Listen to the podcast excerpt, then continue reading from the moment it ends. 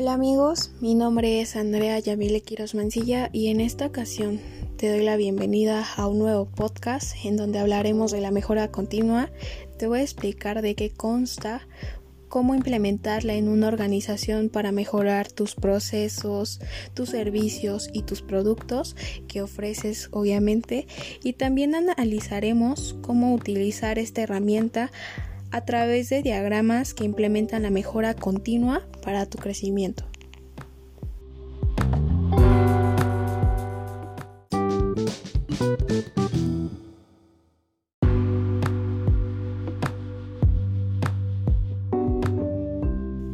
¿Qué es la mejora continua? La mejora continua es parte importante del sistema de gestión de calidad puede mejorar la eficiencia de la producción de bienes y servicios y lograr una cultura de mejora a largo plazo. El equipo multidisciplinario utiliza un enfoque sistemático de mejora continua para que puedas describir los problemas que afectan a los resultados físicos y las causas, y luego desarrollar un plan de acción de paradigma y prejuicios instalados. Uno de los logros más importantes de la mejora continua es mejorar la relación con los empleados, porque todos participan en un ciclo que se debe de analizar los problemas que dificultan la mejora y trabajar para solucionarlos. Determinar si es necesario mejorar, incluir, determinar en algún componente de procesos, instalaciones, equipos, actividades, etc., que no cumplan con los requisitos de calidad establecidos o necesitan introducir nuevos elementos organizativos o técnicas que le corresponden, nuevas leyes, nuevas normas, necesidades del cliente o ciencia de habilidad de mejora.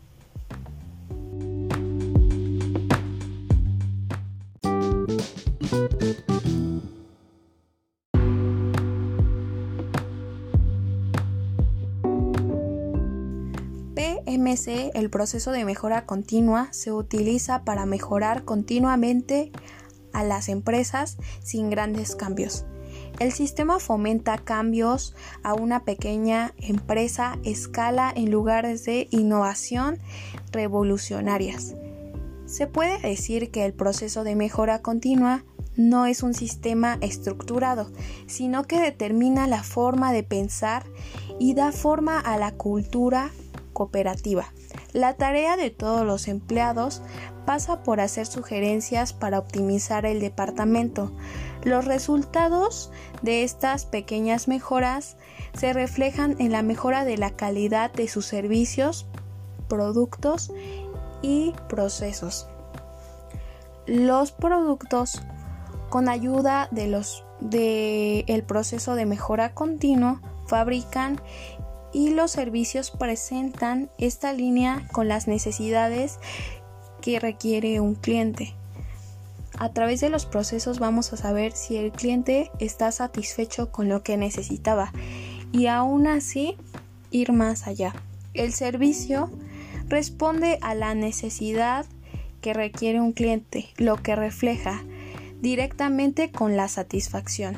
Y el proceso es el trabajo que, que se vuelve más eficiente y ahorra costes.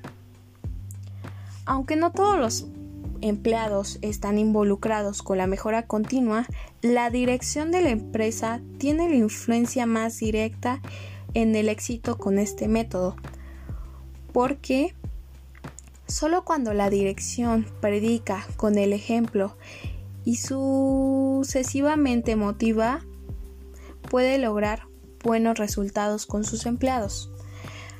Hay dos formas de promover la mejora continua. Por un lado, todos tienen una motivación inherente. Esta motivación proviene de un individuo y se lleva a los empleados a esperar optimizar el proceso de entretenimiento. Sin embargo, los gerentes no deben confiar únicamente en esta motivación, porque las motivaciones de todos son muy diferentes. Por otro lado, los incentivos externos son el resultado, como por ejemplo la administración puede favorecer a los incentivos externos a promocionar con algún monto económico o una posibilidad de promoción. Ok. La mejora continua vamos a utilizar en esta ocasión el ciclo de Deming. Cuando una empresa introduce un proceso de mejora continua a través de diversas etapas, en el método de Deming utilizamos cuatro etapas que es la planeación, la implementación, la prueba y la acción. Estas etapas se repiten periódicamente para identificar una nueva problemática y así ir creciendo en una mejora continua. Cuando se realiza de una forma rápida, cuidadosa y sostenible. Los procesos de la mejora continua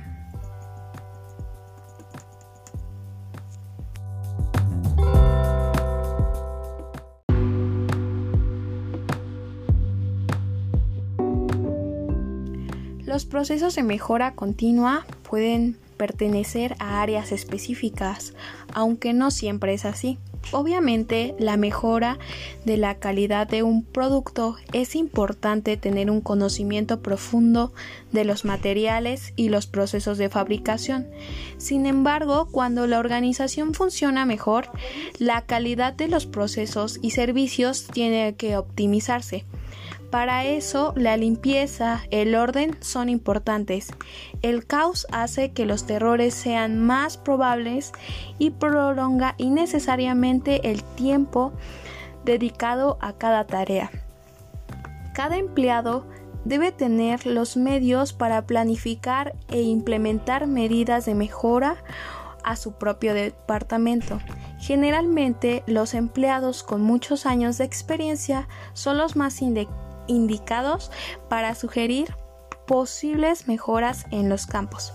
Por otro lado, las medidas tomadas de arriba hacia abajo tienen que ser tienen que ser efectos negativos inesperados. Cambios de fuerza laboral no pueden soportar nunca lograr los resultados deseados. Además, los propios empleados suelen conocer su entorno de trabajo mejor que sus jefes, por lo que expertos al alcance de la mano pueden decidir que los cambios son significativos y cuáles no.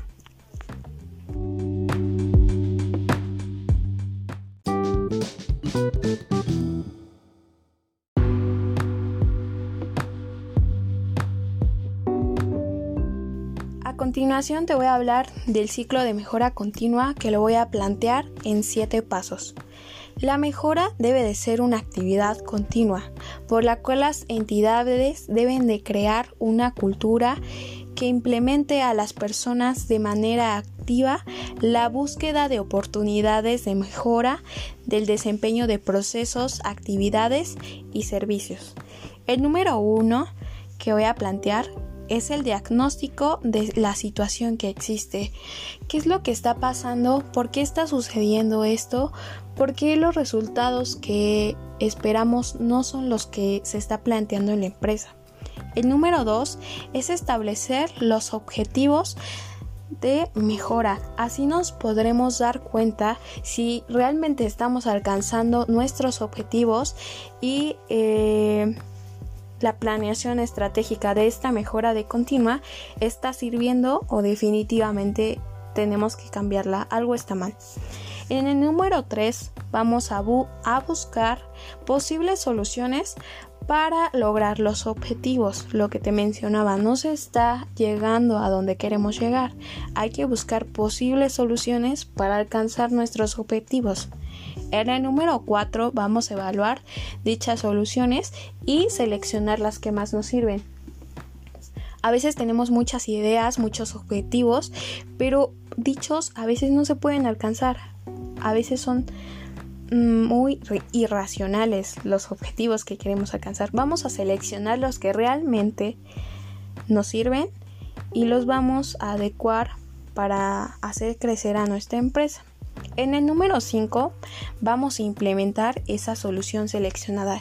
ya tenemos el objetivo, ya tenemos los procesos que vamos a ocupar para que esto funcione.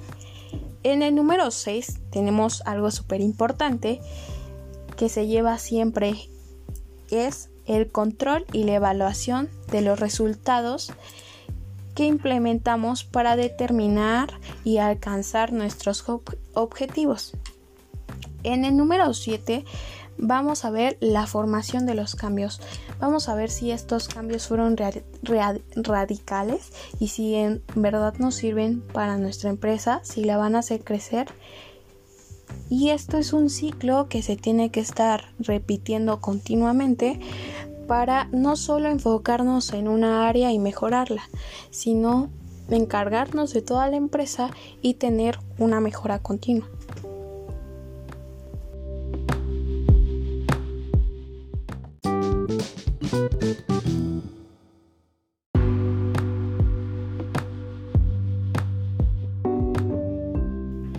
Herramientas utilizadas para la mejora continua con mayores resultados.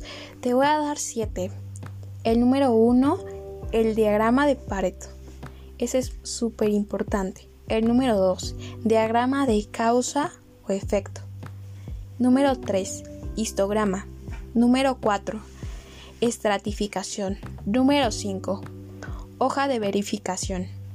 Número 6, diagrama de dispersión y por último, número 7, gráfico de control.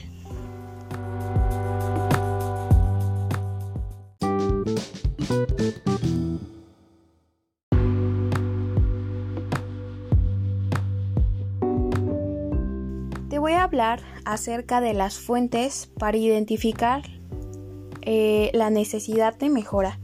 A veces no sabemos en dónde, por dónde empezar. Pero el número uno va a ser muy importante la opinión de nuestros clientes para mejorar lo que ellos piensan. A veces dices, eh, es que no importa tanto eh, la satisfacción de un cliente. Realmente, cuando todos los procesos que haces dentro de una organización se llevan de manera adecuada, créeme que se ve reflejado en el producto y el servicio al que entregas. Si yo pido un producto en esta ocasión que nos tenemos que adecuar a dichas situaciones por una pandemia, tú te das cuenta si una empresa está totalmente preparada para entregarte en tiempo y forma un producto. Cuando esto no sucede es porque algo no funciona dentro de los procesos de una empresa. El número dos son los gastos.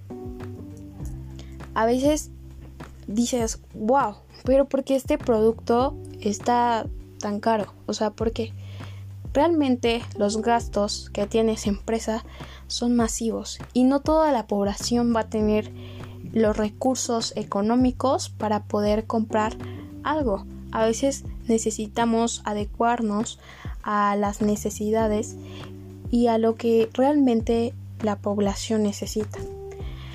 El número 3, análisis de identificadores de eficiencia. El número 4, análisis de los requisitos, eficiencia y el control de la calidad.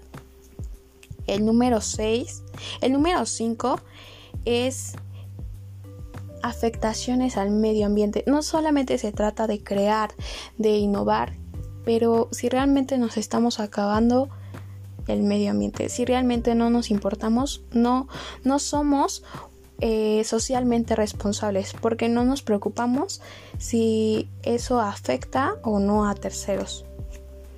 Eh, el número 6, el planteamiento de propuestas hacia nuestros trabajadores. No trabajamos solos, tenemos que darnos cuenta de cuáles son sus necesidades, de cuáles son las habilidades de cada uno de nuestros trabajadores y utilizarlas al máximo. El número 7. Surgimiento de nuevas legislaciones. Estas legislaciones siempre te van a dar una mejora para hacer crecer a tu empresa y ser bien vista. Eh, número 8. La necesidad de aplicar eh, adelantos científicos y tecnológicos. Sabes que a veces los adelantos tecnológicos te van a ahorrar un montón de tiempo. Eh, podemos ser mucho más eficientes, mucho más rápidos gracias a la tecnología y a la ciencia. Número 9. Necesidades relacionadas con procesos de gestión. Número 10.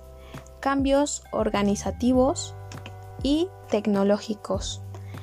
Y pues bueno, estos son las fuentes de necesidad de mejora.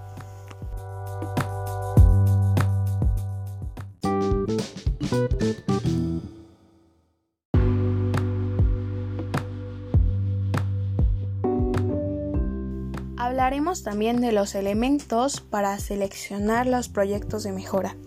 Número 1. Magnitud de la mejora para la entidad. Número 2. Rendimiento de la inversión. Número 3. Urgencia. Número 4. Posibilidades materiales, técnicas, humanas y financieras. Número 5. Impacto ecológico que representa. Número 6. Probable resistencia al cambio. Número 7. Prioridades nacionales. Número 8. Eh, la, la eventualidad de fracasos e imprevistos. Número 9. Influencia sobre los demás áreas de la entidad. Número 10. Posibles obstáculos que pueda presentarse durante la práctica. Número 11. Opiniones de las personas que practican y se verán afectados por la puesta de práctica de solución.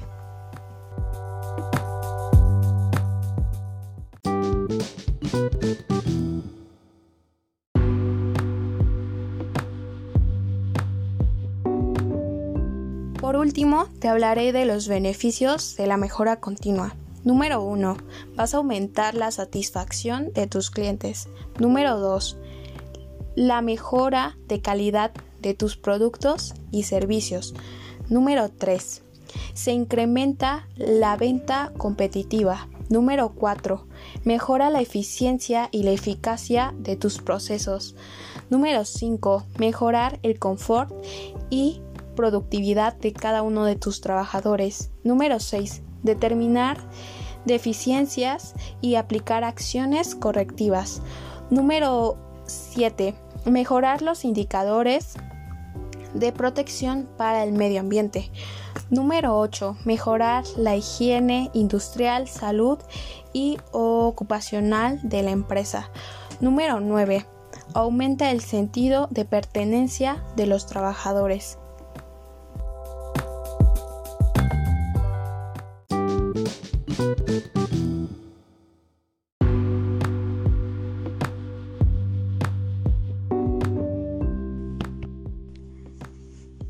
Conclusiones.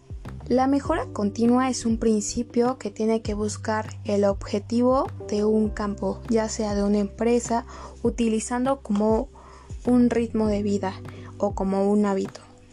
El implementar de manera exitosa la mejora continua de una empresa requiere, requiere de un punto de partida, crear una cultura para una mejora continua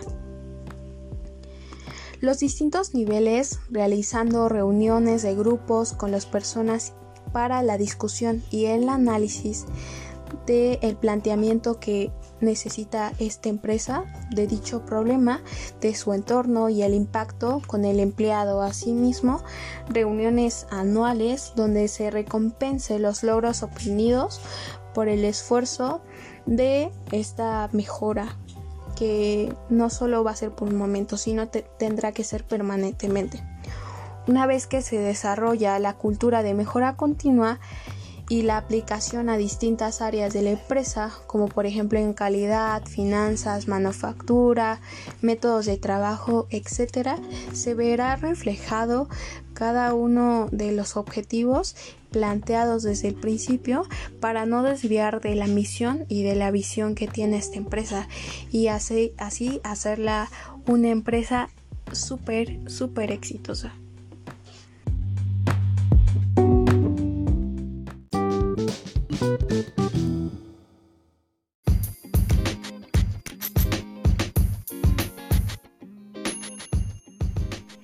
Es un gusto para mí compartir acerca de la mejora continua en este podcast. Tal vez sea muy corto, muy breve, pero si lo aplicamos realmente en una organización será de muchísima utilidad. Mucho gusto, mi nombre es Andrea Mancilla y hasta luego. Espero verte pronto.